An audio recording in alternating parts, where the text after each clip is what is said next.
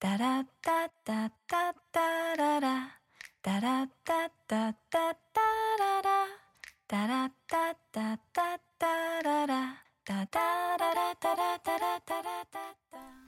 Salut à tous et bienvenue dans un nouvel épisode ou plutôt un nouveau chapitre. de notre podcast Le Thé Livresque. Le Thé Livresque, c'est Lola et Eline, deux lectrices passionnées qui vous parlent bouquins toutes les deux semaines, Et partage avec vous critiques, coups de cœur et actualités croustillantes. histoire de préparer le Thé Livresque le plus chaud de France. Vous retrouverez aussi lors de chaque épisode le Smart Tea. La chronique spécialisée de Sarah et qui est Smarties, C'est moi la journaliste de l'équipe. Et parce qu'on n'a pas choisi ce nom au hasard, Chaque chapitre se terminera par une petite dégustation de thé pour finir en beauté. installez-vous confortablement car le thé est maintenant servi.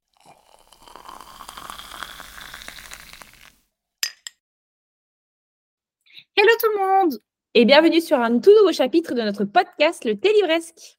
Aujourd'hui, on arrive très en retard pour un épisode qui aurait dû sortir il y a deux semaines, voire trois. Non, deux. Non, trois semaines, puisque là, du coup, c'est la troisième semaine. Oui, c'est la troisième semaine, ouais, c'est vrai. Ouais, on est vraiment désolé. bon, déjà, à la base, on était en retard, et puis après, les grèves ont décidé de nous interdire l'enregistrement. Vraiment, c'était pas Aden. C'était Ouais. euh, c'était, il n'est pas là. La SNCF. Exactement.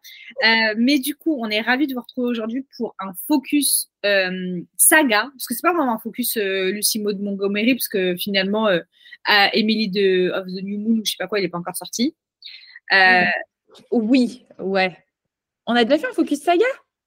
Bah, on a fait un focus Harry Potter. C'est vrai. C'est vrai qu'on a fait un focus Harry Potter. Ok, oui, vas-y, faisons, faisons-le en focus saga. Après, je pense pas qu'on fera un focus euh, Lucie avec euh, Emily of the New Moon parce que ça va être too much, je pense. Oui, c'est ça. Ça fera récapépète. Euh, du coup, euh, on s'est dit qu'on allait peut-être commencer. Enfin, en fait, objectivement, on sait rien du tout. on est parti au feeling. Au feeling, parce que c'est ce qu'on aime. C'est la vie du podcast. Exactement. Mais du coup, euh, Lola, vas-y, c'est toi qui as découvert Anne en premier. Euh, Dis-nous un petit peu la découverte euh, de la saga. Franchement, bah de base, vraiment, j'allais pas lire Anne. Genre vraiment, en fait, ils ont sorti le tome 1, là, Monsieur Toussaint l'aventure. Et objectivement, je trouvais pas 1 BG, genre. Enfin, en fait, le taf qu'ils ont fait est BG, mais l'illustration, les couleurs, etc., j'étais pas convaincue. Et je suis toujours pas convaincue. hein. Pour moi, c'est pas, c'est pas. un- je pas si se sont améliorés à chaque fois, à chaque, à chaque tome. Celui-là, c'est pas un succès. Mais ils ont sorti ensuite le tome 2, du coup, qui est Anne d'Avonlea. Oui, c'est ça. Et là, le tome 2, waouh, dans les colors. Vraiment, on a du, on a du orange, du rose, de- de- et puis des- ce petit côté irisé qui se voyait tellement et tout, magnifique. Et je me suis dit, mais je veux ce livre. Donc, si je le veux, bah, forcément, il faut que j'ai le 1, il faut que je lise 1 pour lire le 2. Donc, j'ai commencé Anne. Et là, premier tome, bah, j'avoue, coup de cœur. En fait, ce que j'ai trop aimé, parce que c'est vraiment une des particularités d'Anne dont on vous a souvent parlé quand on a fait un retour, c'est que c'est pas un roman classique où on suit, euh, où il y a une intrigue première qu'on suit, il y a un début, un dénouement, machin, ceci, cela. Anne, c'est, c'est, et je crois que c'est la littérature un peu, je sais pas si c'est la littérature canadienne, parce que Little Woman, c'est, c'est pas canadien ou c'est canadien aussi? Alors là, très bonne question. Je regarde ce pas. Parce que c'est exactement le même format que Little Woman, donc c'est vraiment, on suit juste la vie d'un personnage à travers plein de, plein de petites anecdotes, plein de petits moments de vie qu'elle va vivre. Parce que c'est Et- dans Massachusetts. Ah ouais, bon bah donc aucun rapport. Bah écoute, je sais pas, c'est ce format d'écriture que je ne sais pas comment il s'appelle. Peut-être que Smarties aura la réponse dans le Smarty. Euh, mais en tout cas, c'est vrai que j'étais hyper surprise de voir qu'en fait, c'était pas une grosse intrigue principale, mais qu'on suivait juste un peu le quotidien d'Anne. Il y a rien en fait de transcendant dans l'histoire. On suit Anne, cette petite orpheline adoptée par les euh, frères, euh, par les frères Cuthbert. Cuthbert? Comment on dit déjà Si c'est ça, Cuthbert? Ouais, c'est ça, Cuthbert. Et, euh, et du coup, cette petite vie qu'elle va découvrir euh, sur l'île du Prince-Édouard euh, au Canada. Et c'est vrai que bah, je me suis rendu compte que c'était d'une simplicité, mais enfantine. Et pourtant, la plume, en tout cas, je sais que la plume de l'autrice est magnifique de base en anglais. Pour avoir vu les citations et les textes en anglais et tout, ils sont magnifiques. Mais euh, le taf de traduction était euh, phénoménal parce que je trouve qu'on arrive à retrouver la poésie de la plume de, de Lucie Maud Montgomery dans, euh, dans, dans tous ces tomes. Et du coup, j'ai eu un coup de cœur pour le tome 1. Et là, je me suis dit, bah, ça part quoi. C'est bon, on est lancé. Et c'est vrai que je sais pas pour toi, mais C'est juste qu'à chaque fois que je lis maintenant les Anne, bah maintenant je lirai plus parce que je les ai finis. Mais à chaque fois que je lis les Anne, c'est, je passe un retour à la maison, tu vois. C'est, c'est tellement, ça réchauffe le cœur et je trouve qu'il n'y a pas beaucoup de sagas qui me donnent cet effet-là, quoi. Ouais, de ouf. Mais vraiment, ça me fait trop rire parce que toutes les deux, c'est vraiment l'aspect le plus vénal de notre personnalité qui nous a attirés à cette saga. c'est vraiment, les livres sont beaux, j'ai envie de les avoir dans ma bibliothèque. Vraiment. Euh, parce que moi aussi, ça a été ma motivation première. Euh, Lola, je pense que tu devais avoir peut-être quatre tomes chez toi quand moi j'ai commencé la saga et c'est vraiment ce que j'ai trouvé trop beau dans ma bibli Lola. je me suis dit, bah, moi aussi, je veux dans ma bibli. Et, euh, et je sentais que j'étais, enfin, j'étais pas certaine d'aimer. Parce que moi, j'avais déjà regardé quelques épisodes de la saison 1 de la, de la série, puisque vous savez que c'est aussi sur Netflix, Anne with the E. Et, euh, et j'étais pas hyper convaincue par Anne, je sentais qu'elle pouvait archi me tendre. Et, euh, et c'est pour ça que quand j'ai commencé euh, les livres, bon, j'avais déjà acheté le tome 1 en papier, mais moi je les ai écoutés, les trois premiers tomes. Euh, j'ai écouté vraiment les audios et c'est vrai que je les lisais extrêmement rapidement. Enfin, je les écoutais extrêmement rapidement parce que je pense qu'en une après-midi, j'avais à chaque fois terminé un tome. Et le premier tome, Anne, effectivement, me saoulait. En fait, elle est vraiment l'expression de attachante, c'est-à-dire qu'elle est extrêmement chiante, mais elle est aussi mignonne et attachante. Ce qui fait que on est, j'étais pas convaincue, et puis après un peu plus convaincue, sachant que dans le premier tome, il y a quand même 5-6 ans qui se passent. Elle a 11 ans au début, elle a 16 ans à la fin, je crois. Et donc, euh, au début, elle est effectivement un peu relou, mais vers la fin, déjà, elle est beaucoup plus calme. Et c'est vrai que la fin, il se passait un truc auquel je m'attendais pas du tout. Et ça m'a tellement fait quelque chose. Ah ouais, les larmes. C'était à pleurer. Vraiment, c'était le truc, mais Why am I crying? C'était pas du tout prévu. et, euh, et du coup, euh, et du coup, là, j'ai trop kiffé et je me sens, je, pense que j'ai enchaîné les trois premiers tomes en une semaine. Ouais, c'est vrai que tu avais enchaîné, c'est vrai. Ouais, mais je pense qu'on était aussi peut-être en, en challenge. Je me souviens plus. Mmh, tu crois pas. Et, euh, et, du coup, ouais, j'avais trop aimé. Et, et du coup, et en fait, ce qui est ouf, c'est que autant le premier tome, je suis pas hyper, hyper convaincue, autant dès le deuxième, oh, les gars, je vous raconte pas. Le deuxième tome, c'est l'un de mes préférés. Je me rappelle même plus ce qui se passe dans le deuxième. Ah, il n'y a, pas une histoire de prof? C'est pas à ce moment-là où elle commence dans les, la petite école? Euh... pas un bête de spoil, hein. on se calme ceux qui nous écoutent. Il euh, n'y a pas de spoilage de ouf, de gros moments. Ça, c'est la vie de Anne. Quoi. Ouais, bah après, non, je pense qu'elle était encore au lycée là. Non, non, parce qu'après, elle part à la fac euh, dans le troisième. C'est vrai. Euh, non, mais c'est avec l'histoire, avec, tu sais, avec la dame qui est dans la petite maison et tout là. Ah oui. Et alors, cette histoire, j'ai tellement aimé. En fait, vraiment, je me souviens, c'est avec le deuxième tome où je me suis dit, quand je lis Anne, j'ai l'impression de lire le printemps. C'est-à-dire que je lis, je lis, vous voyez les, la lumière du printemps avec les petites fleurs, qui, et c'est tellement bien. Et vraiment, je me suis sentie, mais je me suis sentie tellement à la maison. Et je me tellement légère, parce que c'est vraiment le truc que je ressens avec cette saga, c'est je me sens légère, je me sens chez moi. Et, et je sais qu'il n'y a jamais de truc qui me stresse. Ouais. Parce que, mine de rien, on, lit quand même des romans où il y a des trucs un peu stressants. Parfois, tu vois, genre les Ghost Mystery, mine de rien, quand même, au bout d'un moment, on a un petit peu peur. Mm. Euh, il y a un petit peu une chaise meurtrier. Euh, voilà. Euh, la fantaisie, je vous raconte pas, s'ils ne font pas vivre des émotions dans tous les sens, ils vont mourir. Anne, c'est exactement le contraire. Vous vous sentez bien du début jusqu'à la fin. C'est tout le temps bien. Il n'y a pas de.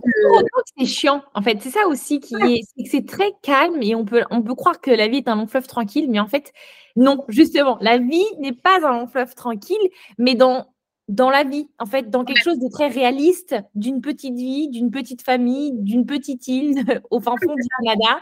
Et du coup, il se passe des choses, mais qui sont, en fait, on arrive à pas s'ennuyer parce que je sais pas comment expliquer, mais on a l'impression que les choses qui se passent dans notre vie, elles sont un peu chiantes. Après, on a tous à peu près le même quotidien euh, de nos jours, euh, les familles, euh, métro, boulot, dodo et compagnie, mais là, on a quand même ce côté où on, entrevoit l'importance que ça a à travers les yeux des personnages et l'importance que ça a dans leur vie. Et du coup, ça a de l'importance pour nous. C'est pas forcément chiant. C'est pas parce que c'est l'histoire d'une petite fille qui est au bout du Rolls parce que, je sais pas, il s'est passé quelque chose dans sa classe qu'on se dit là, ouais, c'est bon, too much, quoi. En fait, et là, genre, bah ouais, en fait, je te comprends et genre, j'espère que ça va se résoudre pour toi, tu vois. C'est ça, et puis c'est vraiment aussi le truc qui, globalement, tout finit toujours par s'arranger. Ouais. C'est que tu appréhendes vraiment le roman en te disant, oh non, pauvre petite chose. Parce qu'il y a quand même des petites histoires où ça fait mal au cœur, quoi. Mmh. Mais tu sais que ça va bien se passer à la fin. Et, et je sais pas, il y a vraiment ce truc de tes j'ai l'impression que je surfais sur une vague un peu douce, tu vois. C'était vraiment, c'était hyper agréable. Et puis même toutes les petites intrigues, t'es toujours bah, intrigué. C'est-à-dire que tu Ouais. comprends toujours comment ça va se passer. Oh, comment ils vont faire avec le petit comité de rénovation de je sais pas quoi. Et c'était vraiment ce truc de. Et puis, ce que je trouve incroyable dans Anne de Green Gables, c'est vraiment le sentiment de communauté. Ouais. Ils sont vraiment hyper soudés les uns avec les autres, même s'il y a les intrigues de, euh, de, de ville avec euh, des personnages qu'on aime un peu moins que d'autres, euh, d'autres qui, euh, qui embêtent un peu tout le monde, etc. Mais globalement, ils font vraiment communauté, ils sont hyper soudés. Et, euh, je sais pas, il y a ce, vraiment ce truc de petit village qu'on retrouve plus trop de nos jours, surtout pour des gens qui habitent comme Lola et moi, en pleine métropole, quoi. Donc, donc ouais, c'était, j'ai trop aimé. Franchement, j'ai trop aimé. et je me souviens que, en fait, à chaque fois que je lisais Anne, j'avais vraiment l'impression de rentrer dans un cocon. Qu'on Ouais. que- et franchement, ce sentiment-là, je l'ai très peu eu dans ma vie. Et, euh, et je me souviens que quand on parlait du focus Harry Potter, j'avais parlé du fait qu'il y avait une période dans ma vie où ça allait pas trop. Et le fait que je trouvais grave du réconfort dans le fait de lire Harry Potter. Et ben, franchement, je pensais pas que ce sentiment-là, j'allais le retrouver un jour dans ma vie. Et ben, je l'ai grave retrouvé avec Anne. Mm. Vraiment, ce truc de quand ça va pas, quand j'ai besoin vraiment, comme une sorte de câlin, et ben, je retourne lire un peu Anne et ça va mieux. Mm. Ouais, je comprends complètement ce que tu dis. C'est vraiment ce côté petit câlin. Ouais. C'est vraiment, c'est franchement, c'est. Et franchement, on va pas se mentir que je trouve qu'une des richesses, c'est qu'on n'est pas. Aussi, je pense que s'il n'y a pas un ennui, c'est qu'on ne suit pas que Anne et ça se, ça se suit. En fait, ça se développe au fur et à mesure des tomes pour devenir carrément sur la fin des tomes où Anne c'est devenu un personnage vraiment secondaire de l'histoire. C'est plus elle Ouais. qu'on suit principalement. Ça va être au fur et à mesure ses enfants, voire les enfants d'autres euh, personnes de, du village, enfin de la ville, quoi. Euh, et en fait, elle a créé, Lucie Maud Montgomery, un panel de personnages secondaires qui ont. Alors, oui, on va retrouver un peu des mêmes petits clichés, genre la vieille un peu célibataire qui va apparaître de différentes façons, euh, les, jeunes, euh, les jeunes femmes qui sont toujours pas mariées et qu'on va vouloir caser. Il y a des choses qui vont re- revenir au fur et à mesure des tomes à travers différents persos. Mais à chaque fois, elle arrive à quand même recréer des histoires assez uniques et surtout des personnages sur lesquels on s'attache et qu'on aime trop suivre. Moi, je me rappelle, moi, tome 4, mon préf, euh, c'est Anne de Windy Willow. Ouais. Bah, Rebecca Doux, mine ça reste un des persos préf. Et je pense que c'était un des persos préf que j'ai aimé dans toute ma life. Genre, tellement j'ai aimé ce personnage. Genre, je l'ai trop aimé. Je vivais pour Rebecca. Anne, vraiment, je m'en carrais pendant ce tome. Je voulais Rebecca, Rebecca, Rebecca. Et franchement, c'est ça que je trouve qui est trop fort. C'est que je trouve que réussir à nous faire autant aimer des personnages secondaires et, et surtout réussir à ce qu'une saga qui démarre sur un perso évolue pour que ce perso devienne un perso secondaire et qu'on soit toujours autant attaché à l'univers et aux nouveaux persos mis en avant, bah franchement, c'est une prouesse pour moi. Genre, c'est Ah, trop bien. Mais c'est vrai que les personnages secondaires, ils ont vraiment une importance de carré dans Anne de Green Ah ouais. Genre vraiment, je vois, euh, parfois, c'est vrai que c'est plutôt les personnages secondaires qu'on va limite, euh, pas qu'on les aime plus que Anne, mais on a, enfin moi, je sais que Miss Cordelia, qui arrive à partir du cinquième tome, je pouvais supradette. Ah ouais. Oh, elle me fumait de rire, vraiment, elle était trop drôle. Captain euh, Jim aussi, qu'on Ah aime ouais. Captain Mais Suzanne, enfin, vraiment, parlons de Suzanne. C'est Suzanne, c'est et je pense que c'est au- d'autant plus fort parce qu'on l'a toujours aimée dans les tomes où elle est apparue. Euh, je ne sais pas à partir de quand elle démarre. euh, assez tôt, parce que tome 5. Non, à partir. Ah oui, elle arrive à la. Oui, elle arrive à partir du tome 5, mais dans le tome 5, elle n'est pas aussi présente qu'à partir du tome 6. Ouais, à partir du tome 6. Mais, et, mais là, dans le tome, en fait, c'est vrai que le tome, euh, le dernier tome, Rila Marilla, il est quasiment euh, concentré sur Suzanne. Enfin, je pense que c'est 80% du roman, c'est Suzanne. Euh, parce qu'il y a quand même Rila, donc en vrai, bon, allez, 70, euh, on va dire 70, 30, mais elle est tellement importante, c'est devenu un personnage hyper principal, alors que de base, bah, bah, c'est la gouvernante de la famille, donc un personnage qui était quand même secondaire malgré ses présences. Et franchement, on peut d'être pour Suzanne, vraiment, faut se le dire. Franchement, Suzanne, je me suis dit, à chaque fois que je disais, je me dis, Suzanne, c'est fou tout ce qu'elle arrive à faire dans une journée. Suzanne, elle arrive, elle se réveille, elle fait toutes ses prières, elle range, elle nettoie, elle cuisine, elle gère les enfants, elle fait tout, tout, tout, tout, tout. Et elle a encore de l'énergie à la fin de la journée. Suzanne, elle a 65 piges. Moi, j'ai 29 ans, j'ai pas l'énergie Suzanne. Moi, je vous dis, Ah, vraiment. ah, Suzanne, elle me dépasse. Vraiment, euh, c'est une femme exceptionnelle. Et vraiment, et puis c'est surtout, elle est si drôle, Suzanne. Oh, mais elle est si drôle. C'est franchement dans Rila Marilla, elle fait des phases qui me fument de rire. Et il y a une phase à toute fin du rire du, du livre. Rien qu'au au, nom du chapitre, les gars, j'étais pété de rire. Vraiment, j'étais pété de rire.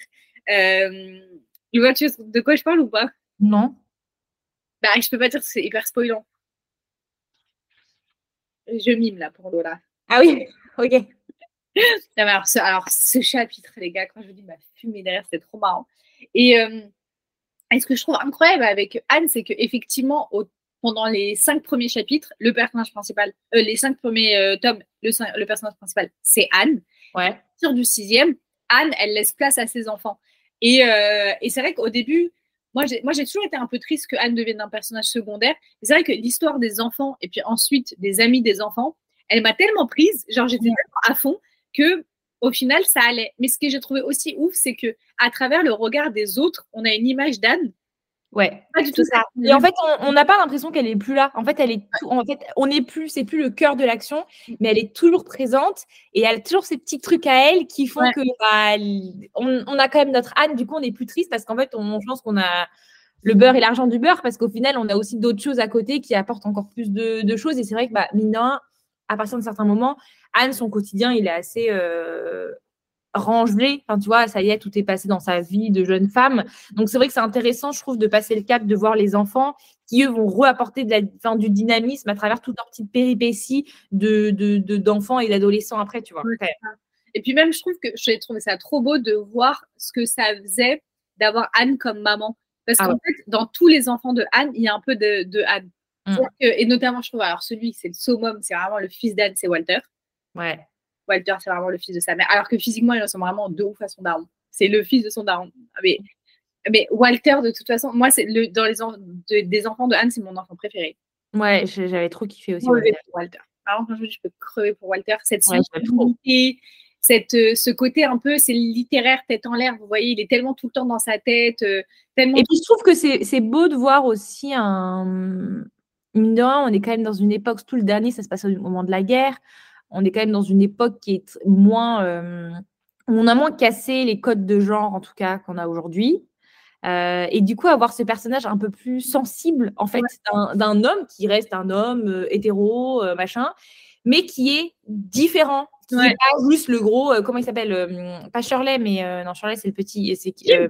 Jim. J'aime. Jem, ouais, Jem, tu vois, Jem, voilà, il a la castagne, euh, il est là, on l'aime, non mais on l'aime, mais tu vois, c'est ce qu'on attend d'un fils de campagne, etc. Walter, il apporte quelque chose de beaucoup plus différent, avec beaucoup plus de sensibilité. En fait, Ouais. je trouve que c'est beau aussi d'avoir cet aspect-là d'un petit garçon qui peut exister, qui peut être heureux, qui peut, qui peut être bien dans ses bottes, euh, tu vois, avec ce, ce truc-là. Je trouvais ça trop bien d'avoir cette représentation-là, surtout à cette époque, tu vois. Ouais, ouf. Et puis surtout qu'en plus, je trouve, chez Walter, il y a vraiment ce truc de. Bah, parfois, c'est un peu difficile pour lui d'être un garçon courageux. T'es dans sa tête Ouais. quand il dit ça, notamment dans le tome. C'est l'avant-dernier tome, je crois, où il est. Faut qu'il se batte avec quelqu'un. Ah oui Et c'est tellement dur pour lui. C'est pas sa nature, mais au final, il arrive à le faire. Et puis, je trouve que vraiment, c'était trop bien d'être dans la tête de ce garçon. À chaque fois, j'étais vraiment trop contente. Et puis, et puis même, ce qui est cool, c'est que bah, justement, tous les frères et sœurs sont très différents les uns des autres. Il y a quand même deux jumelles, et même les jumelles sont différentes l'une de l'autre. Et même comme ça, en fait, tu vois tous les aspects de Anne, son mari, et puis de leur propre personnalité aussi, parce que tu vois, Ouais. Rila, notamment quand elle est toute petite, elle est, c'est la plus différente d'Anne. Ah, mais surtout, mais Rila, je pouvais pas me la voir. Oh là là là, avant Rila Marila, Ouais, c'est vrai, elle est chiante. elle est, en fait, elle s'aime trop, quoi. Enfin, il n'y a Ouais. pas à être aussi, euh, aussi matérialiste, aussi superficiel, toujours dans l'apparence, et que c'est un personnage qui est très comme ça. Et en fait, ce qui est bien, c'est que c'est quand même un personnage qui, qui suscite de l'amour de ses proches, qui est quand même qui a ses petites vies qu'on suit, etc. Donc, ce qu'elle montre, c'est aussi pas des personnages forcément parfaits ou des personnages qu'on va forcément aimer. Elle montre aussi l'amplitude, mine de rien. Il y a des personnalités qui sont aussi comme ça, très portées sur l'apparence et sur, sur euh, très, très coquettes, mais dans un niveau où tu es en mode too much, t'as 7 ans, calme-toi. Euh, mais justement, on la suit, elle grandit, bah, elle, elle vit la guerre. Et en fait, on voit comment ça devient une jeune femme et comment, moi, l'histoire avec son bébé de guerre, mais je Ouais. peux, mais clamser tellement cette histoire, elle m'a, euh, elle m'a bouleversée. Mais ce que j'ai trouvé grave intéressant aussi, c'est qu'elle montre un rapport à la, entre gros guillemets, maternité, parce que c'est pas son enfant, mais elle montre un, rapport que je trouve trop intéressant. Et qu'en plus, on montre pas d'habitude, tu sais, les gens, euh, oui, c'est une mère, ça y est, elle donne tout au bébé, etc., etc. Et là, elle a pas trop, elle aime pas trop le, le gosse au début, tu vois. Ouais. Et je trouve ça trop intéressant. Et puis vraiment, cette intrigue avec le bonnet vert qu'elle pouvait plus voir là. Ah ouais, alors ça, le chapeau vert, ça me fumait de rire. C'est vraiment ce genre d'intrigue. Mais ça, je trouve que c'est très représentatif de la saga Anne euh, Shirley. C'est vraiment des intrigues qui n'ont ni queue ni tête. Vraiment, mais de quoi on parle, tellement ça n'a aucun sens, mais qui font sens dans l'histoire. Et puis tu pars dedans et tu y crois et c'est trop marrant et ça n'a aucun sens. Mais c'est vraiment, et puis ça, c'est vraiment tout le truc, je trouve, du tome euh, La Vallée Arc-en-Ciel. La Vallée Arc-en-Ciel, c'est what the fuck, les histoires. Ah, c'est what the fuck. Mais parce que la Vallée Arc-en-Ciel, c'est que les intrigues des enfants. Donc, du coup, Ouais, forcément, t'es que du what the fuck. Parce que Ouais. parce qu'ils vivent une life euh, entre kids, euh, entre kids des rues, là? Ils s'envoient en l'air tous ensemble. Ils sont là, à droite, à gauche. On s'amuse. On, on court ici. On a des trucs par là. Et c'est n'importe quoi. Ouais. Alors, truc avec le cimetière aussi. Non, mais alors, Ouais. ça- non, mais euh, quand ils dansent sur les tombes et tout. Non, mais n'importe quoi. Mais vraiment, ils sont complètement ravages, ces mobs. Mais Ouais. c'est exceptionnellement drôle parce que Ah. ça n'a pas de sens mais ça a du sens dans leur life de petits petits enfants euh, improbables de l'île de Saint-Édouard quoi. Ah, de ouf. Et puis, et puis je trouve ils vont. En fait, tu t'attaches grave aux personnages parce que eux, bah, vous imaginez bien que les gens ne les aiment pas beaucoup ces enfants. Mais toi, tu peux être pour eux. Genre, jamais, à un moment, j'avais envie de rentrer dans le livre, j'avais envie d'embrouiller tout le monde. Genre, vraiment. Et en même temps, il y a des personnages comme Marie Vance, tu vois, J'allais déjà parler d'elle là. est tout le temps sur un entre-deux. C'est-à-dire, Marie, euh, et franchement, dans, dans le dernier, elle m'a gavé. Vraiment, elle m'a gavé. Mais dans l'autre tome, elle me gavait. En même temps, elle me faisait trop de peine. Et il y avait toujours un entre-deux. Et tu étais là, genre, ok, bah, ok, je t'aime, je t'aime pas trop, mais en même temps, je t'aime pas pas. Je suis Ouais, mitigée. Qui Je es-tu voudrais pas que tu meurs non plus. Je te jure. Ouais. Mais et puis, ce que je trouve aussi cool, c'est que un moment dans moi le tome 6, j'ai eu beaucoup de mal à rentrer dedans parce que je pense que quand je l'ai commencé, c'était pas le bon moment. Mm. Et en plus, c'est le moment où je me suis dit, ah, c'est bon, là, je le mets en pause, il m'a énervé. C'est que j'avais l'impression qu'il y avait la même intrigue qui revenait dans tous les tomes. C'est, j'en pouvais plus cette intrigue-là. Et en fait, il me, je me suis vraiment dit, quand je l'ai repris, je me suis dit, ah, mais j'aurais grave dû reprendre euh, et continuer parce que cinq pages plus loin, je me rends compte que Lucie Montgomery, elle se fait un contre-no elle-même. C'est-à-dire qu'elle fait un contre-no à, son, à sa propre histoire où je me suis dit, ah ouais, j'étais un peu bête. parce que ce truc-là, ce petit plot twist là auquel tu t'attends pas, parce que personne ne s'y attend et clairement Anne encore moins que nous, bah en fait, je trouve que c'est stylé, c'est vraiment le truc de, elle joue avec ses propres codes. Euh, elle, euh, tu vois, elle change un peu sa propre histoire et ça, je trouvais que c'était vachement marrant euh, de voir que, alors que c'est quand même, euh, je sais pas, neuf tomes en tout, parce que là, ils ont sorti les Chroniques d'Avonlea, qui est un recueil de, de nouvelles qui se passe à Avonlea. Bah, l'autrice, elle arrive toujours un peu à changer aussi un peu les codes, de changer un peu ces trucs pour que non, on ne soit pas toujours euh, habitué à ça. Et puis, euh, tu vois, genre, bon, bah, voilà. Ouais, et puis je, pense que c'est représentatif, là, ce que tu dis de la finesse. de- je trouve que tout ce qu'on peut dire, c'est la finesse de la plume. Elle est toute en subtilité. Elle arrive, elle, elle a, elle a- il y a une qualité de plume, que ce soit dans l'intrigue ou dans l'écriture, et dans sa façon de construire les histoires, de construire les personnages, qui est exceptionnelle. Moi, je, je avec cette saga, je, me suis rendu compte justement en me disant, bah ok, elle est tellement forte dans ces, dans ces au-delà de la plume que j'aime trop, des citations que j'ai envie de surligner H24, et pourtant ces romans, je refuse de les surligner, je ne sais pas pourquoi, mais ils sont intouchables dans ma bibliothèque, c'est les seuls où je dis nope. Mais je me dis, bah en fait, ok, c'est une de mes autrices bref, et Ouais. j'ai pas lu d'autres sagas, et j'ai pas de doute que je pense que je vais trop aimer Emily de Newmoon. Genre, j'ai même pas de sujet, faut savoir cette trilogie, je vais la kiffer, je vais vouloir la regarder dans ma bibliothèque. Ouais, donc, mais c'est surtout qu'en plus, euh, Emily, franchement, le pitch, il a l'air trop cool. Ah ouais, elle a l'air trop cool. Et surtout qu'il est elle-même, elle a dit que c'était la saga qu'elle avait pris le plus de plaisir à écrire avant même Anne Shirley. Elle avait préféré Emily de New Moon et que c'est un personnage qui est beaucoup plus similaire à l'autrice que Anne. Ah, Donc trop intéressant. Mais, euh, mais ouais, je pense que c'est. En fait, je trouve que c'est pour moi, c'est vraiment de l'écriture de qualité. C'est c'est juste que qu'on aime ou qu'on n'aime pas, déjà, il n'y a pas beaucoup de gens qui n'aiment pas. C'est peut-être un petit signe. Je dis ça, je dis rien. Mais euh, on ne peut pas enlever que c'est extrêmement qualitatif comme, comme saga. Je, je trouve que. Et je trouve ça dommage que on étudie tellement de classiques qui sont chiants, mais qui sont chiants. Vraiment. Enfin, je suis désolée, mais moi, c'est bon là. Les Zola, les Maupassant et compagnie, là, euh, on a bouffé. Et encore, je ça, je crois que j'ai jamais lu Maupassant parce que j'ai refusé, ça me gonflait. Sans le réalisme, je ne peux pas me le blairer là. Mais genre, pourquoi, pourquoi est-ce qu'on n'a pas étudié euh, en classique? Pourquoi est-ce qu'on n'étudiait pas du Dumas, moi, à mon époque? Pourquoi on n'étudiait pas du, du Lucie Maud Montgomery, du Jane Austen? Quid Genre, quid de nous, de, de nous casser le pompon avec le rouge et le noir de Stendhal pendant 100 piges, alors que vraiment, on a des pépites comme as que tout le monde pourrait kiffer et qui sont tellement plus accessibles pour des collégiens tellement plus accessibles à entrevoir, à comprendre. à- Enfin, je sais pas, après, là, je commence à faire ma boomer, mais je trouve ça tellement dommage de, de- qu'il y ait tant de gens qui passent à côté et qui soient dégoûtés des classiques parce qu'on leur casse le pompon avec le rouge et le noir et Nana, alors qu'on pourrait euh, leur euh, filer du Anne de Green Gables, du Orgueil et Préjugés, des Trois Mousquetaires, des trucs qui sont tellement plus digestes, je trouve. Ouais, après, moi, j'avais eu le. J'avais eu Ouais, le.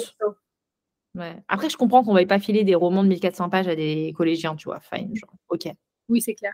Mais c'est vrai que c'est, je trouve que c'est dommage parce que ça reste quand même, euh, c'est un classique de la littérature euh, québécoise, enfin canadienne plutôt. Donc, en soi, on aurait grave pu l'étudier. Ben oui, Je pense que quand t'es, en fait, par essence, moi, c'est vrai que j'étais un peu contre les lectures, euh, les le- lectures officielles qu'il fallait qu'on lise parce que j'avais pas forcément envie de le lire. Mais c'est vrai que après, moi, je me souviens d'un roman que j'avais lu qui s'appelait Saga, je crois, que j'avais bien aimé. Enfin bref, mais euh, c'est vrai qu'on on, on devra. Mais c'est Smarty, je crois qu'elle va parler dans son Smarty du fait qu'au Japon, euh, Anne de, Char- de Anne Charlet, c'est ça fait partie des, euh, des lectures euh, officielles. Genre, c'est vraiment un truc qui revient tous les ans. Bah, franchement, et, mais, et d'ailleurs, ah oui, non, aucun rapport. Bref, j'avais parlé d'une adaptation d'un drama coréen de Little Woman, mais genre, aucun rapport. Euh, après, euh, du coup, en termes de, c'est vrai qu'en termes de, de plumes, euh, je pense que c'est un, un truc focus aussi sur lequel on peut parler. Ouais. Déjà, il y, a- il y a plusieurs choses. Non, attends, sur le fond de l'intrigue, il y a quand même un point aussi pour tous nos auditeurs, auditrices croyants, et Mhm. notamment les chrétiens, euh, catholiques, protestants, whatever. hein. Vraiment, je pense que ça peut être une pépitasse pour vous. Et surtout, si vous avez envie d'inculquer, je pense, une, euh, la religion de façon un peu plus ludique à vos enfants, il faut savoir que vraiment, toutes les dix pages, il y a des références à la Bible, le livre de Matthieu, les, les apôtres, euh, enfin, le machin de trucs de Jean, euh, sans vouloir être irrespectueuse, hein, c'est juste que je me souviens plus des noms, mais il y a vraiment ex, mais tellement de refs euh, bibliques ou au-delà de la Bible de trucs, donc j'ai pas forcément les noms. Tu sais, il y, a des- il y a des noms genre. euh, Oui, c'est genre Théodore 11. Ouais. Théodore 12 2.0, tu vois, tu sais pas trop ce que ça veut dire, mais tu sais que pour les gens il y a une ref, ils vont comprendre. Et puis surtout, c'est présent aussi dans l'intrigue. Au-delà de ça, il y a un peu ce jeu entre les presbytériens et les, euh, et les méthodistes qui me Ouais. fait droit de rire dans l'approche de euh, Cornelia, Ah ouais. qui est anti-méthodiste et tout. Et en même temps, cette petite guéguerre, mais qui est très mimi et qui, du coup, aussi te permet de, bah, je sais pas, de, de voir un peu comment ça, ça fonctionnait à l'époque, en fait, à, travers euh, ces différents euh, courants. Euh, au-delà des références, il y a, je trouve, une philosophie, en fait, qui est ex- extrêmement belle. Et du coup, c'est surtout aussi des lectures sur lesquelles tu sais que ce sera toujours, entre guillemets, euh, religious approved. Ouais. Parce que euh, tous, enfin, en fait, à cette époque-là, la foi était euh, omniprésente dans le quotidien, en fait. Il y avait, quoi qu'il arrive, l'église le dimanche, et il y avait, quoi qu'il arrive, euh, ça faisait vraiment partie des foyers, en Mm. fait. Je trouve, après, ça existe encore, hein, qu'il y a des foyers très croyants aujourd'hui, voilà. Mais à cette époque-là, c'était vraiment un niveau qu'aujourd'hui, je pense qu'on a moins, nous, en tout cas en France. Euh, et du coup, je trouve que ça peut être hyper inspirant de par toutes les références, de par toutes les leçons aussi que les enfants en tirent, que les personnages en tirent, etc. Je trouve que c'est un point qui est hyper important et qui peut, euh, et en même temps, pour des personnes non croyantes, il y a énormément de personnes non croyantes qui lisent euh, ce roman, c'est pas dérangeant du tout. Genre, Oui, c'est pas un truc omniprésent qui va vous déranger ou ah c'est bon, on a compris, tu vois. Au Ouais. contraire, je trouve. Enfin, je trouve que c'est bien dosé. Ouais, c'est ça. Et puis, en plus, je trouve que ce qu'elle en fait, c'est. Nous, ça nous parle parce qu'on est croyante. Mais euh, franchement, cette histoire de truc euh, presbytérien vs méthodiste, je vous jure, ça m'a fumé de rire. Vraiment, mais ça m'a fumé de rire. Au point même où aujourd'hui, bah, là, typiquement, je suis en train de lire le tome euh, 7 des détectives du Yorkshire et Samson à un moment qui dit qu'il passe devant l'église méthodiste et je suis en mode, Miss Cornelia serait pas contente. Genre, et c'est vraiment. J'ai été sur Wikipédia pour essayer de comprendre. Et j'ai pas, j'ai pas tout compris. Mais Ouais, en tout cas, j'ai tenté, tellement ça m'a intrigué, j'ai tenté de comprendre, genre méthodiste versus euh, ça. Mais c'est un truc qui était vraiment lié au Canada, par contre, cette euh, distinction. Ouais. Donc, euh, donc, donc voilà. Et du coup, autre point sur la richesse de la plume, au-delà des références religieuses qui sont énormes, il y a des références à plein de poèmes ou d'ouvrages Ouais. de l'époque qui sont énormes. Parfois des, des, des, des citations, notamment, tu vois, la, la citation que j'aimais trop dans le, dans le tome Rila Marila, qui était, euh, qui était euh, quelque chose qui disait euh, comment, comment nos, nos- nos enfants, si nos hommes, attends, si nos femmes perdent, cou- perdent courage, comment nos hommes vont-ils faire en gros? Et ben cette phrase-là, tu vois, typiquement, c'est pas en fait Lucie Maud Montgomery, j'avais oublié, c'était un extrait d'un poème euh, autre. Et c'est juste une mine d'or, mine d'or, que ce soit en français ou en anglais, de citations, des phrases qui sont excessivement belles, une tournure de phrases à chaque fois et des courtes, euh, poignantes, qui sont, je sais pas, qui, qui peuvent te parler sur tellement plein d'aspects de ton quotidien. Enfin, je sais pas, je trouve que c'est une richesse, mais sans nom. C'est vrai que c'est moi, c'est très rare que je retienne pas des citations de dans Anne. Euh, et comme vous le savez certainement, j'ai une giga longue liste sur mon téléphone, une note qui fait euh, ma taille, voire plus. Tu devrais te faire un Notion d'ailleurs de ça. Tu devrais grave te faire un Notion euh, où tu mets tes, tu les tries par truc et tout, ce serait vraiment génial. Ouais, c'est vrai. Mais en fait, j'ai une note, j'ai un Google Doc au cas où si je perds jamais, enfin, si je perds cette note. Euh, mais oui. Mais là, d'ailleurs, j'en ai une qui est courte, que je peux vous lire parce que j'ai la trouve sublimissime. C'est dans le cinquième tome.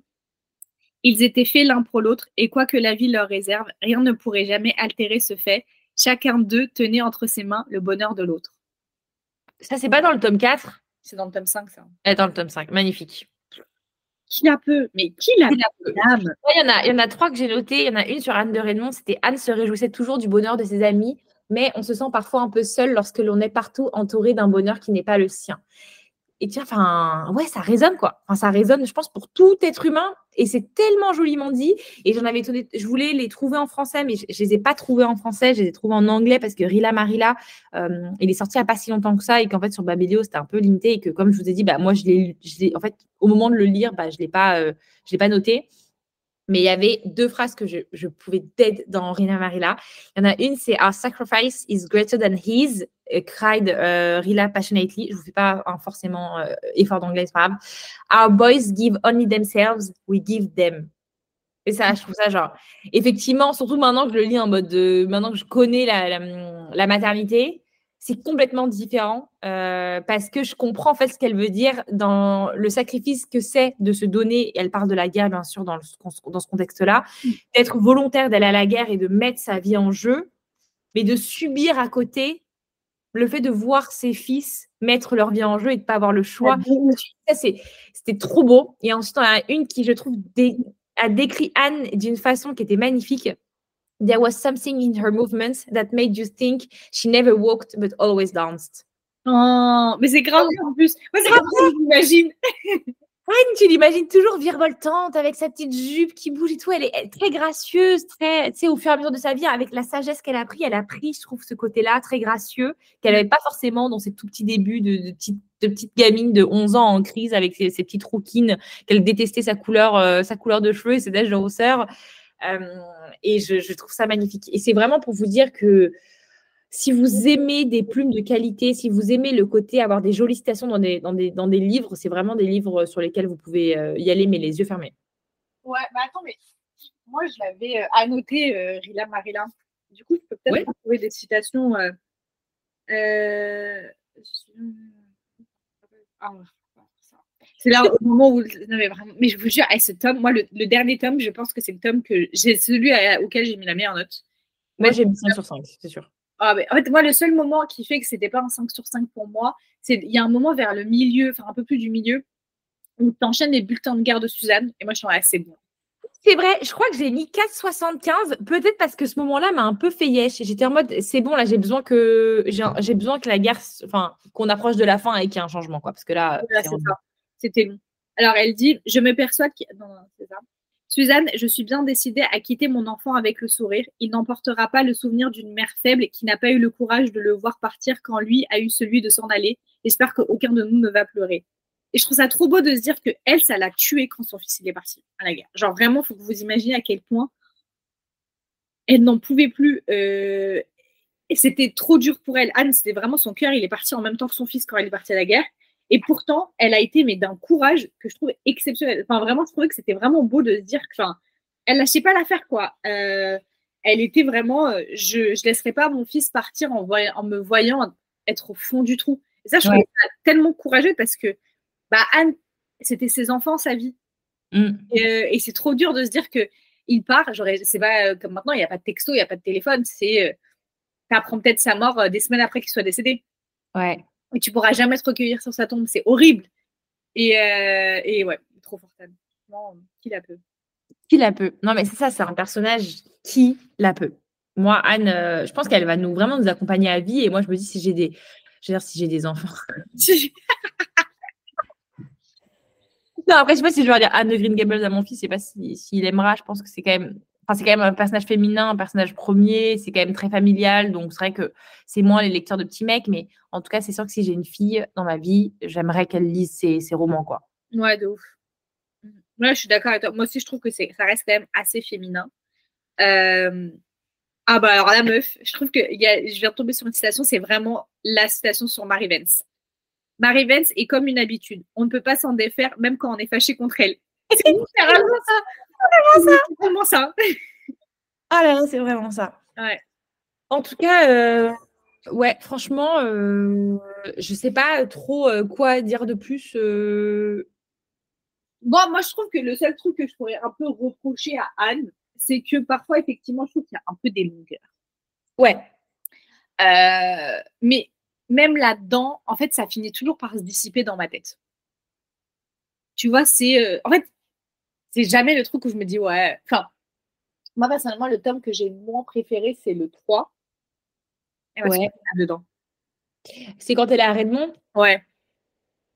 Ouais, c'est vrai qu'il y avait des longueurs. Euh, je me souviens plus trop de comment j'avais accroché. Ouais, c'est pas tant les longueurs que tu c'est Anne, elle est dans des phases, elle comprend pas c'est quoi l'amour, elle fait n'importe quoi.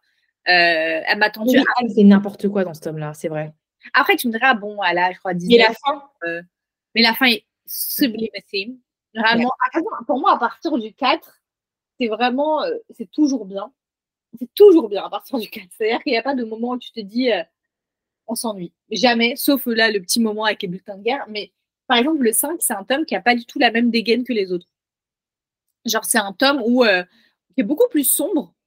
Ouais. Mais parce qu'Anne vit des choses plus sombres aussi. Ouais, c'est ça. Mais et puis même l'intrigue, parce que comme on vous le disait, il y a, enfin, on suit Anne parce que c'est sa vie, mais les intrigues des personnages secondaires sont souvent les intrigues principales du tome. Mm. Et, euh, et, et, donc, l'intrigue secondaire est très, très dure aussi à vivre. C'est-à-dire qu'on a mal au cœur pour le personnage qui vit tout ça.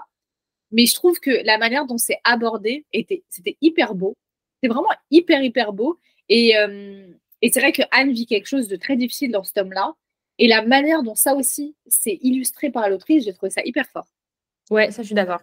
Mm.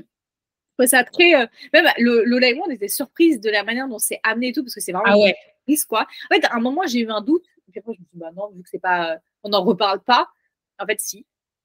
Et, euh, et ça, vraiment, pour le coup, je me demande trop pourquoi euh, l'autrice a décidé de dépeindre cet événement-là de cette manière-là. Est-ce Ouais. que c'était sous une forme de pudeur? Est-ce que c'était, je sais pas. Enfin, Peut-être une forme de pudeur de les. De... Ouais. Je... je sais pas. on ne saura jamais de toute façon. On ne saura jamais. Mais en tout cas, ce qu'on peut se dire, c'est que. C'est que je pense que c'est un des seuls défauts. euh, Moi, je vois pas. de- Enfin, je, je- il y a, il y a- quand je pense à Anne, il n'y a rien d'autre de négatif que je pense. En fait, c'est quasiment c'est que du positif. Ouais. Genre, c'est- Parce que même si dans mes lectures, il y avait des choses qui. Parfois, il y avait quelques longueurs qui auraient pu me déranger. Ou le premier tome, c'est vrai qu'Anne, elle était un peu chianchante euh, Mm. sur le premier tome. Au début, en tout cas. Bah, en fait, quand je note le tome, tu vois, je regarde Anne de Redmond, je lui ai donné 5 étoiles. Genre. Après, je n'ai pas mis de chronique, je sais pas pourquoi, je n'ai pas, je pas, j'ai pas mis d'avis dessus. Mais euh, je lui ai mis 5 étoiles, en fait. Peu importe euh, que Anne m'ait un peu gonflé, un peu bête dans ce tome-là, j'ai mis 5 étoiles et il n'y avait pas de sujet. Donc, euh, en fait, c'est-à-dire que le, le- c'est tellement incroyable que même les petites touches de négatif, tu les sens même plus passer, en fait. Genre, les longueurs, tu vois, il a fallu que tu m'en reparles là pour que je me rappelle des longueurs des bulletins de garde de Suzanne. Ouais. Je, les- avais oubliés, ils ont disparu de mon cerveau. J'ai juste retenu la lettre de Walter. Voilà, c'est ce que je retiens de cet homme-là. Encore une fois, une lettre. Oui, oui, il y a des redondances dans ce que j'aime. Euh, mais vraiment une lettre d'une beauté. Elle est dans mon top 3 lettres ever avec celle de, du Captain Wentworth euh, de Persuasion. Quoi.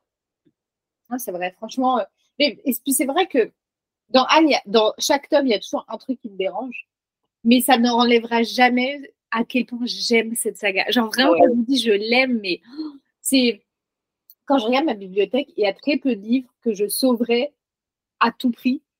Les Anne, je les sauve à tout prix. Les Anne, je les. Ah, purée, les Anne, je les sauve à tout prix. Ouais, après, c'est vrai que si ma bibliothèque prend feu, qui je sauve en premier? Je pense que les Anne, ils sont dans mon top 3.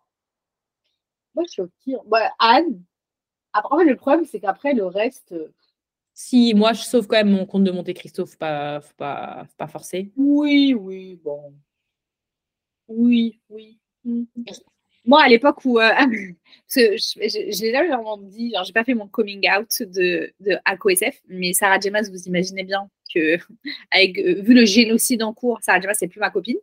Voilà. Et donc, ACOSF, ça peut plus vraiment être mon livre préféré, parce que bon, c'est quand même elle qui l'a écrit à la fin de la journée. Et ce qui fait que, ouais, ACOSF, aujourd'hui, je dis plus que c'est mon livre préf. Avant, le premier livre que j'aurais sauvé, c'est grave ACOSF. Aujourd'hui, bah, plus forcément. Après, c'est vrai que ça me ferait chier de me dire que cette version que j'ai tellement annotée, franchement, le, on dirait, vous savez, les, les universitaires, là, quand ils font des, des recherches et qu'ils mettent des, des, notes en pas de page, des machins, des bidules, ça, c'est moi avec AQSF. Vraiment, il euh, y a trop de trucs. On dirait ces livres, euh, on dirait que j'ai étudié à ce stade-là. Aujourd'hui, c'est vrai que non, je, je trouve ça. Après, mais, que... Nevermore, mais Nevermore, je les sauve tous les jours. Oui, oui, toi, c'est vrai. Mm. Moi, après, je me dirais que les Once Upon a Broken Heart, les, la trilogie, vu que j'ai les versions, les premières versions et tout qui n'existent plus, ça me ferait chier de plus les avoir, même si euh, j'avais la haine du, du, dernier tome. Parce que c'est quand même des, des versions qu'on ne retrouve plus aujourd'hui. Donc, ce serait quand même dommage. Ouais. Oui, oui, oui, certainement. Bon, est-ce qu'on a fait le tour, Lola? J'ai l'impression qu'on a fait le tour euh, sur Anne, parce qu'on peut aussi parler du côté travail éditorial, mais bon, ça, tout le monde le voit. Après, on peut quand même leur dire, les livres sont beaux, quoi. non, mais les livres sont beaux, les livres sont abordables, les livres sont hyper agréables à lire. Franchement, je me trouve extrêmement respectée par euh, cette maison d'édition. Surtout ouais. on sait que c'est un mec qui est quasiment à la tête de tout derrière. Mm. Ça, je trouve c'est exceptionnel. Enfin, les tomes sont certains des tomes les plus travaillés et de meilleure qualité que j'ai dans ma bibliothèque et ils ne coûtent que aujourd'hui le prix c'est 17,50 euros. Ouais. Exceptionnel. Et, à la, et derrière sur le code barre, il y a toujours écrit merci. Ils sont trop, ouais. mimis, trop polis. Mimi, c'est trop mimi. Ça, c'est trop mimi. Mm. Euh, et puis, ce je trouve que cette espèce de petit aspect irisé ouais. qui est ajouté à chaque tome, en sachant que le premier tome, il y avait un défaut. Oui. Euh, il partait. En fait, il y avait des trucs qui s'enlevaient un peu. Euh, et du coup, ça a été changé à partir du tome 2.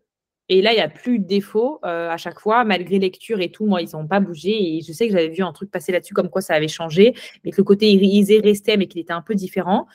Bah, en fait, ça fait une touche. C'est juste qu'on est quand même sur des livres où ça, c'est une illustration qui fait la couverture, le dos euh, et le côté, là. Enfin, du coup, la quatrième, la couve et le dos. Euh, de façon full covering. Genre, on n'est pas genre sur un truc tout noir avec des petites dorures. On est sur une image complète. Et en plus d'être sur une image complète, on est sur un truc avec un, petit euh, filigrane, genre euh, d'irisation brillante. Trop beau. Un texte en dorure à chaud appliqué par-dessus. Enfin, je veux dire, les pages, elles sont assez épaisses, je trouve. Elles sont pas trop fines, pas trop épaisses. Ça va. Oui, de ouf. Elles sont. En fait, c'est vraiment un travail éditorial de taré. Il n'y a pas d'autre moyen de le dire, quoi. Et, et, ce que je trouve en plus exceptionnel, c'est que, en fait, je trouve que c'est ouf qu'on ça coûte que ça. C'est vraiment, c'est pas cher. C'est qui d'un brochet hein. Ouais, c'est ça. C'est, c'est il y a des brochets qui sont plus chers. Aujourd'hui, il y a des brochets qui sont à 22, 23 euros. Ça, c'est un livre relié et il est à 17,50 euros. C'est exceptionnel. Franchement, euh, je trouve qu'on se fout vraiment pas de notre gueule. Ça, c'est vraiment un truc, je le dis, parce que de nos jours, on se fout grave de notre gueule. Eux, ils se foutent ouais. de notre gueule. Et, euh, et je trouve que, ouais, ils sont. Puis la traduction est vraiment bonne, quoi. C'est, ah ouais, mais ça, c'est... Et puis pour le coup, pour avoir fait un comparatif de trad, moi, de mon côté, en fait, euh, comme je lis beaucoup, je lis quasiment plus que sur liseuse en ce moment. Euh, parce que je lis le soir et tout. Enfin, bref, je ne vais pas vous raconter ma life. Mais du coup, je lis que sur liseuse et je le voulais absolument sur liseuse pour pouvoir l'avancer parce que sinon, je n'arrivais pas à le lire, à le sortir. Donc, étant donné que j'ai payé mon ouvrage à 17,50 euros, vous comprenez bien que je n'avais pas envie de payer 10 balles euh, la version, euh, la version Mhm. e-book. Donc, je suis partie chercher sur les fins fonds de l'Internet si j'avais une version e-book. Et en fait, la seule que je trouve à chaque fois, c'est une version québécoise. J'ai comparé les débuts la version québécoise et de la version de Monsieur Toussaint euh, l'ouverture, il n'y a pas photo. Après, peut-être parce que au Québec, on parle un français un peu différent et que pour eux, ça leur, ça leur va mieux ce français-là. Mais en tant que Française de France, euh, je vous le dis, euh, pour moi, la, la traduction de Monsieur Toussaint l'aventure est 100 fois meilleure. Elle est beaucoup plus, surtout qu'elle est d'une. En fait, elle- je trouve que hum, les phrases, elles se cassaient dans ma lecture. Et il y avait un vrai souci quand je lisais la version québécoise. J'ai l'impression que c'était un peu haché. J'avais du mal à, enchaîner. C'était assez compliqué, je trouvais. Alors que c'est d'une fluidité euh, et d'une poésie. Parce que, les, pareil, les petites euh, métaphores un peu ou les petites images qu'elle utilise, euh, il y en avait déjà dès la première page par rapport à une histoire de coucher de soleil sur Ila Marilla, je crois avait quelque chose comme ça, mmh. euh, ou de lumière orangée, ou je sais plus quelque chose comme ça. Et j'étais là, mais genre, quid? Genre, mmh. quid cette trad et de l'autre? Pourquoi il n'y a absolument pas le même ressenti? Et là, je me suis dit, c'est no-go et j'ai refusé, alors que je l'avais du coup en français euh, québécois, enfin, dans cette traduction-là sur ma liseuse, j'ai refusé de la lire dans cette version-là. Je me suis dit, je préfère euh, lire un chapitre par soir, tant pis, et le lire un peu plus longtemps, mmh. que lire comme ça. C'était pas possible. C'est Patricia Barbe Giraud qui fait la trad et franchement, Patricia, Patoche, t'as géré. Patoche, t'as géré. Franchement, euh, patou, pati, pata. Merci pour ce travail. Euh, j'espère que c'est toi qui va continuer. Bah, c'est elle qui fait Mini de New Moon ou pas? Ouais, je pense que ça doit être elle. Il y a pas de ça change. De toute façon, là, les coups, c'est les mêmes, c'est le même délire de coups. Donc, c'est bah, on reste vraiment sur la même, euh, la même ligne édito. Mais d'ailleurs, il est sorti. En fait, il est sorti il y a une ou deux semaines, Émilie. il est sorti le 16. Ouais. Il est sorti. Euh, ah non, nouvelle traduction de l'anglais par Laureline Boisseau-Axman. Ah bon, bah Laureline, j'espère que tu seras aussi bonne. Alors Laureline, écoute-moi bien. Je te. Ouh Et le tome. Attends, mais tous les tomes de Emily de Newmoon sortent en 2024. Hein. Ah ouais? Ils sortent en février, juin et octobre. Okay. Emily de Newmoon, l'ascension d'Emily en juin, la quête d'Emily en octobre. Ok. Good to know. Ouais. Bon, bah, écoutez, je pense que nous, on a fait le tour, donc on va vous laisser avec le Smarty. À toutes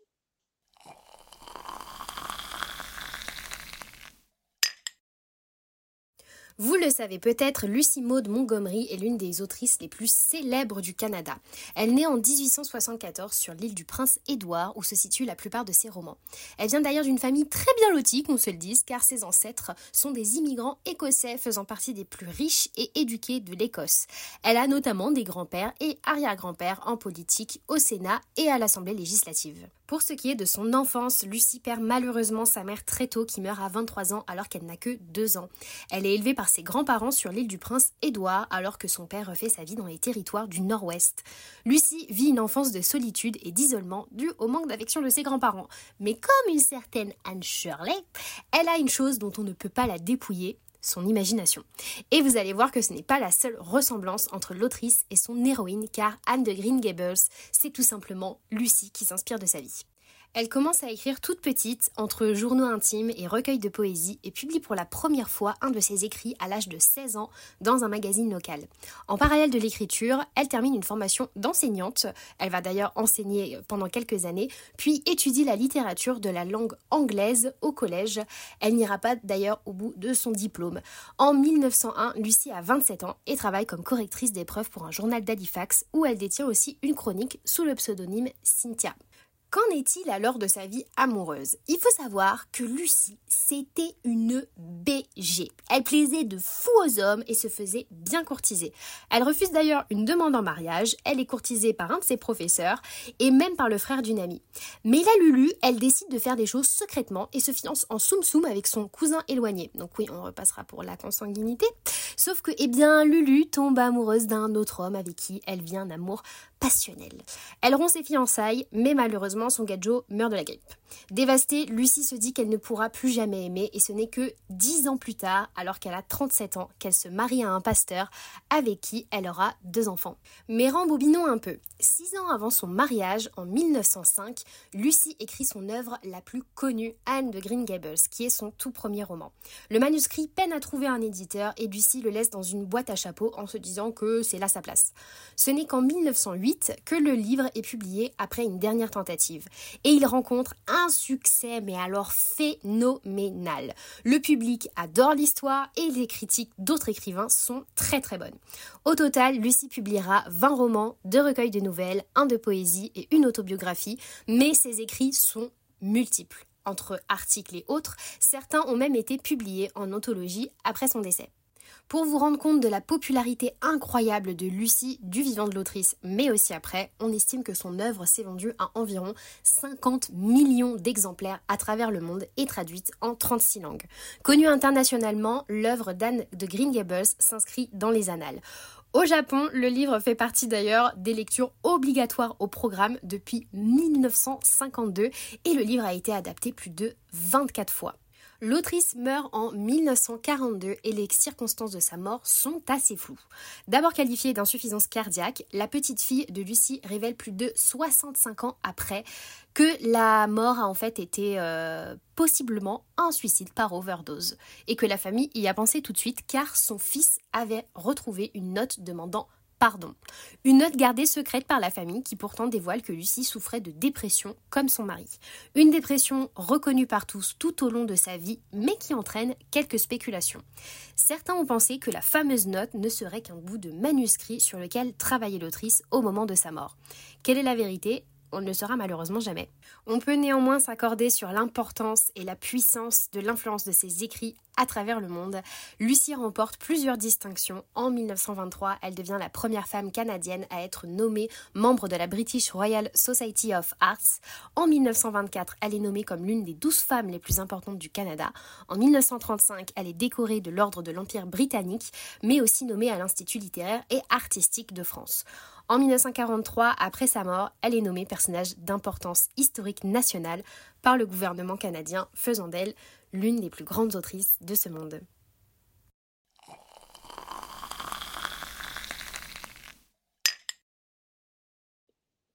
Du coup, on est de retour pour une nouvelle dégustation qu'on vous fait de manière virtuelle parce que, encore une fois, on a tellement bu le thé qu'on n'a vraiment pas besoin de le faire, euh, de le refaire là actuellement.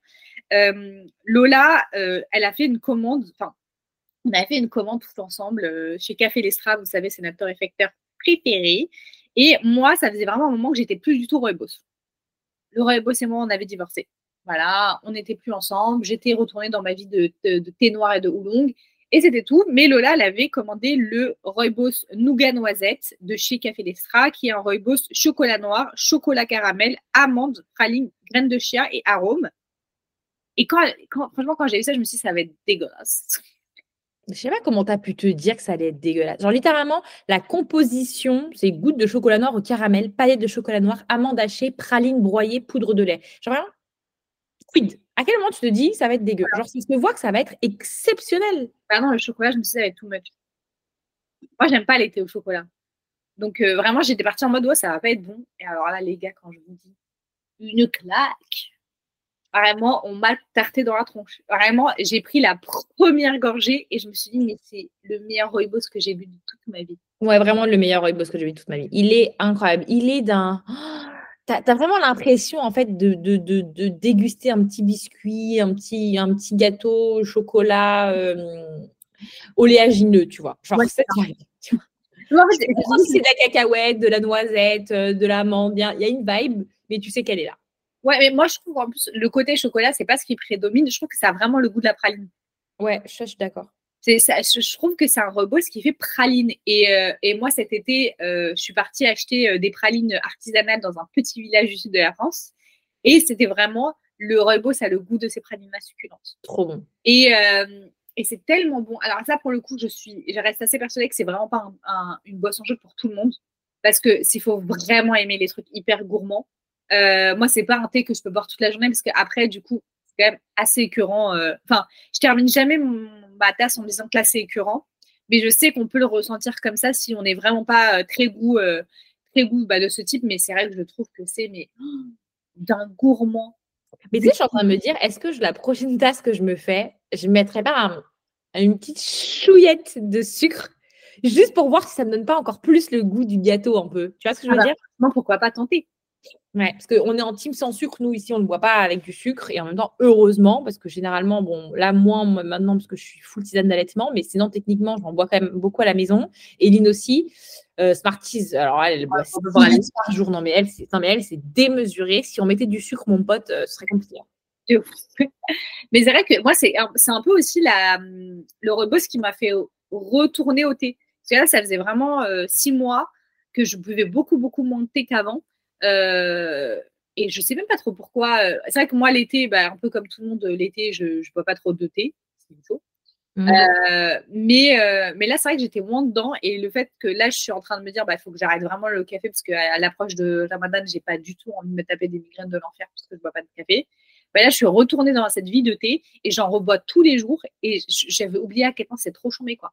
Mm. Et, euh, et, ce, et moi, vu que bah, du coup, il faut que je fasse attention quand même parce que vous le savez, j'ai des problèmes de sommeil. Donc, j'essaie vraiment d'éviter euh, le thé, la théine, la caféine le soir. Enfin, en tout cas, à partir de 16 heures. Eh ben, avec ce rooibos, j'ai pas du tout l'impression de perdre au change. Vraiment, euh, pas du tout, quoi. Il est tellement succulent et, euh, et vraiment, je vous le recommande trop. Est-ce que toi, il te fait penser à un univers euh, livresque? Hmm. On n'avait pas arrêté avec cette question, on n'a jamais la réponse. Non, on avait arrêté de faire ça avec un livre en particulier, mais univers livresque. Celui-ci, non, parce que c'est tellement gourmand. Ça me fait pas penser à un truc en particulier, genre. Ouais, parce qu'en fait, c'est une vibe qui pourrait me tenter sur quelque chose d'assez euh, anglais victorien. Ah ouais, pas moi. Ouais, moi, ouais.